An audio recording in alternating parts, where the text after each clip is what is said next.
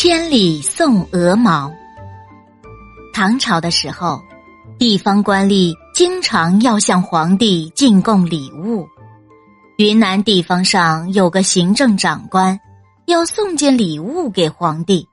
他心想，皇帝不缺金银珠宝，要送也得送个稀罕的。最后，他决定进贡一只天鹅。他派一个名叫免伯高的人，用竹篓背上一只天鹅，前往京城长安。面伯高跋山涉水，日夜兼程，走了好多天，来到了沔阳湖，在今湖北省境内。在这许多天里，天鹅没有下过水，浑身都脏兮兮的。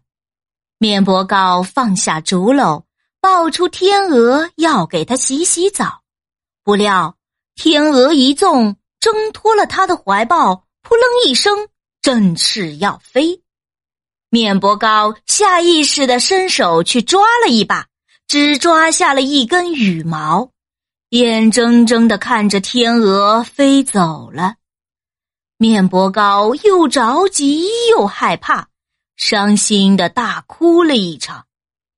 后来，他急中生智，怀揣着那根羽毛，赶往都城长安。多日后，面伯高终于来到了长安，随着各地前来进贡的使臣去见皇帝。轮到面伯高时，他手捧羽毛走上前去，为皇帝唱了一首歌。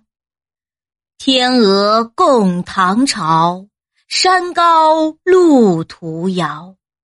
绵阳湖失去，倒地哭嚎啕。上父圣天子，可饶免伯高。礼轻情意重，千里送鹅毛。皇帝莫名其妙。面伯高随即讲出事情原委。